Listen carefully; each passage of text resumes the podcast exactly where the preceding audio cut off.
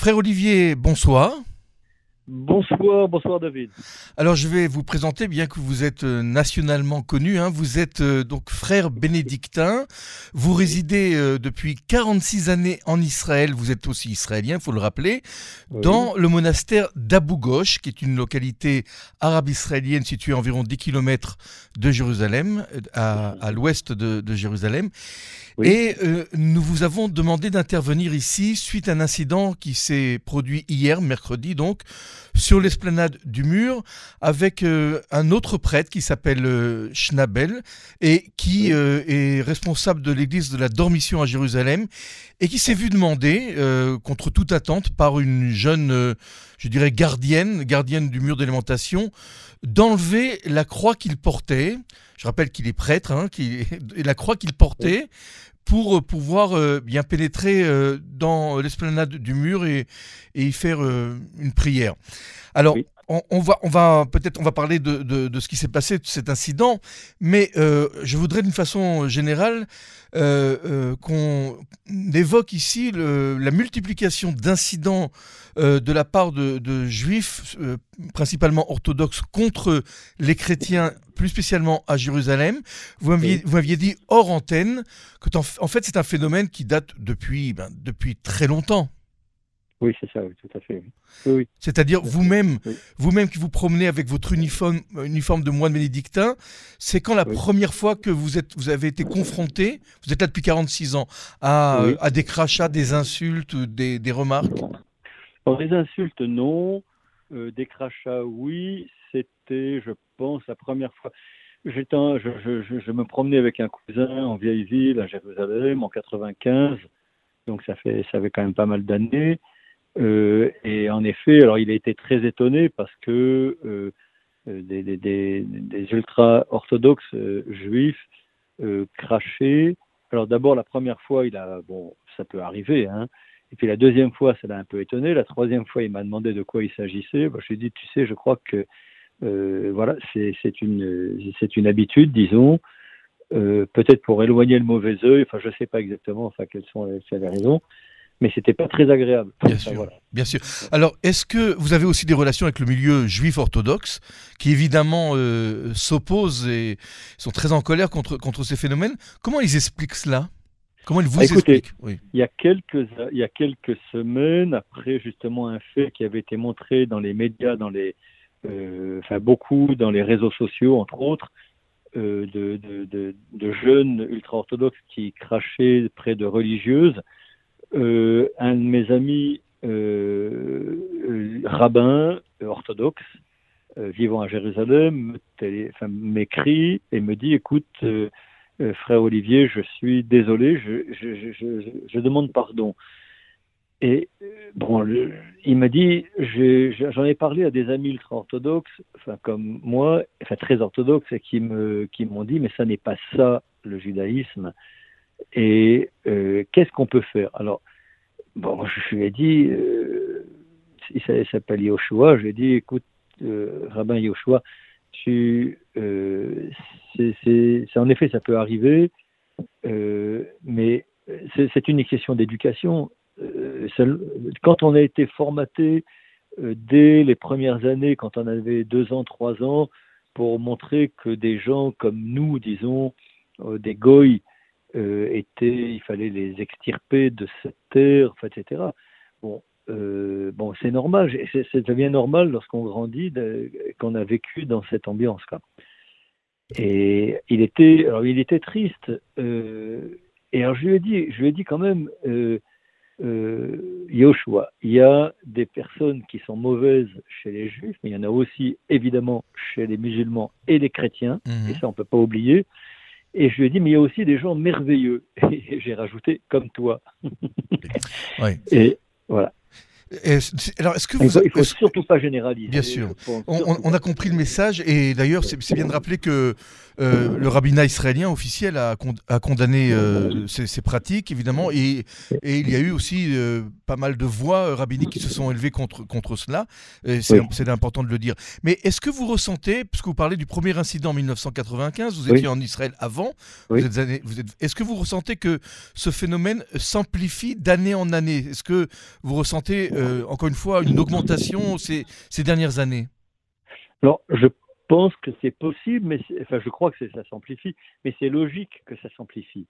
Parce que, bah, parce que le nombre, je crois, statistiquement parlant, bon, je ne suis pas très au courant, moi, des statistiques, mais malgré tout, Jérusalem euh, d'aujourd'hui est beaucoup plus religieuse que la Jérusalem que j'ai connue il y a 46 ans. Euh, donc c'est normal que ça s'amplifie, puisque c'est dans ce monde euh, religieux normalement, habituellement que ça se passe. Hein. Mhm. Alors, est-ce que, est que vous, on vous a une fois demandé, euh, en rentrant dans une synagogue ou en rentrant au mur d'élémentation, de cacher votre croix, de, de, de, la mettre de côté, de l'enlever? alors moi, bon, euh, en tant que moine bénédictin, enfin les moines bénédictins n'ont pas de croix, à part les abbés, donc ceux qui sont supérieurs d'un monastère. Et le père, euh, euh, le, père Nicodème, euh, qui a été donc à qui on a demandé ça à, l'entrée, est, l'abbé de l'abbaye de la Dormition. Mhm. il est bénédictin aussi d'ailleurs, il faut le rappeler. Il est bénédictin, mhm. il est donc abbé et donc il a une croix qui est ça fait partie de donc de son de, de, son statut de d'abbé bénédictin. Et donc c'est normal. Alors moi on m'a jamais demandé puisque j'ai pas de croix. Mhm. Euh, évidemment. Euh, on n'a jamais demandé ça euh, bah, nulle part. Bon, et puis, alors là, il faut dire aussi qu'il était pratiquement en visite officielle, puisqu'il était avec une ministre allemande, si je ne me trompe pas. Oui, c'est d'ailleurs c'est très embarrassant. Et le gouvernement israélien euh, s'est retrouvé un peu dans l'embarras. Euh, et, d'ailleurs les, responsables les responsables du mur d'alimentation ont, dit qu'ils allaient vérifier qu'ils ne officiellement enfin officiellement ils ne demandaient pas n'exigeaient pas. C'est un peu dommage quand même de voir que dans ces lieux saints, en fait, euh, euh, on a de plus en plus l'impression que l'autre, je, parle de celui qui n'a pas la même religion, est regardé de façon euh, un peu, de, soupçon, de suspicion. C'est un peu l'impression qu'on a, non? C'est un petit peu. oui, mais là encore, je, je, moi, je ne vais pas tout, tout, enfin, comment rendre les, les, choses plus neutres. Quoi. Mais c'est vrai qu'on appartient à des mondes tellement différents qu'on nous regarde bizarrement. Euh, moi, une fois, quand je suis rentré au mur des lamentations, justement, à l'entrée, euh, la, fille, ne sachant pas que je parlais l'hébreu, euh, dit Tiens, voilà les Hare, Krishna qui arrivent. Bon. Oui, je crois qu'il y a une confusion des gens là. Oui, exactement, un petit peu. Enfin bon, mais ça, c'était bon, c'était un peu rigolo, disons. Bon, ceci dit, il faut quand même euh, David, il faut quand même vous dire que, la croix, c'est quand même un symbole qui est, euh, disons, pour beaucoup de juifs, et c'est, on peut comprendre, euh, répulsif, sinon négatif. il y a 2000 ans d'histoire. Hein, et derrière, et donc on peut comprendre que la, croix, bah, ce soit pas quelque chose d'accepté. Euh, oui, mais, là, là les, les, les menaces et les crachats et, sont plus d'ordre religieux que, que d'un point de vue historique, parce que quand on, vous avez raison de le souligner, les relations n'ont pas toujours été euh, au beau fixe, mais quand on regarde euh, l'effort de, l'Église euh, catholique Vatican II et le, dialogue qui a été institué, les amitiés judéo-chrétiennes, on peut se féliciter maintenant, on n'a plus la même approche que ce qu'on pouvait avoir il y a 50, 60 ans ou même avant. Et, donc, de la part de ces jeunes orthodoxes, ultra, ultra, orthodoxes à Jérusalem, c'est plus, sur un conflit de guerre de religion que ces, crachats ou ces attaques verbales euh, ont lieu. Oui, mais David, est-ce que vous, est-ce que vous, euh, je pense que vous, réalisez que beaucoup, beaucoup de ces juifs orthodoxes euh, ne, n'ont jamais entendu parler du Concile Vatican II. Oui. Hein. Euh, donc ils ne savent pas, ils vivent eux dans une histoire passée avec ce qu'on leur enseigne, bien sûr. Mhm. Euh, et c'est là, c'est- donc tout ça, c'est ce qu'on disait avec le, le- mon, mon ami le rabbin Yoshua, euh, c'est une histoire d'éducation. Vous avez été vous-même euh, au monastère insulté, menacé dans, dans votre propre monastère? Non, jamais. Jamais. Ja- ja- jamais, non, enfin, ja- jamais de, de non, pour, un fait religieux, non. Alors, je voulais vous poser une question d'ordre politique, car je sais que vous ne vous occupez pas de politique, mais c'est quand même c'est très intéressant. Est-ce que vous pensez que ces récentes attaques, parce qu'elles ont réellement augmenté ces quelques derniers mois, ont peut-être un lien avec la polémique euh, qui, euh, dans, la so- société israélienne, est, je dirais, victime, cette polémique euh, pour ou contre la réforme judiciaire qui, en fait, crispe un peu les, les, je dis, le débat et, les différents camps Écoutez, enfin, bon, je- en effet, je m'occupe pas de politique, mais je ne crois pas. Je, ne- je ne crois pas que ce soit lié. Vraiment, en, en toute conscience, je pense que je ne pense pas que ce soit lié parce que c'est un fait religieux et je ne pense pas qu'en effet que ça a une incidence. Donc les, discussions sur les justement sur la réforme de, de l'appareil judiciaire euh, euh, intervi- enfin, interviennent là-dedans. Enfin, je Mhm. pense pas. Hein. Très personnellement, je pense pas. Alors, si, si on parle d'éducation, je vous pose une question qui est, qui est, qui est très théorique. hein. Est-ce Oui. que euh, vous, vous pensez, par exemple, qu'il serait judicieux, puisque vous parlez l'hébreu et que vous êtes chrétien, euh, d'être invité par différentes euh, yeshivot, institutions donc religieuses, orthodoxes, pour un peu présenter, euh, euh, présenter euh, le christianisme sans, sans évidemment sans miss- miss- miss- volonté de, de- de- d'être un missionnaire, bien sûr, mais, mais juste pour essayer de, de rétablir un dialogue normal, un, normal, un dialogue sain. Alors, éc- écoutez, le, notre vie n'est un, un peu différente. D'abord, je suis un petit peu euh, comment, réticent à parler devant un public en dehors du monastère. Euh, ça n'a jamais été mon habitude. Puis je pense pas que ce soit nous notre, euh, ce soit notre, notre vocation. Mhm. Mais en effet, euh, il m'est arrivé, moi, de parler à des juifs très religieux qui sont venus, avec, entre autres, avec l'école de guide euh, dans le jardin du monastère. Euh, et euh, voilà, et je leur ai parlé un peu ben, de, cette possibilité de rencontre.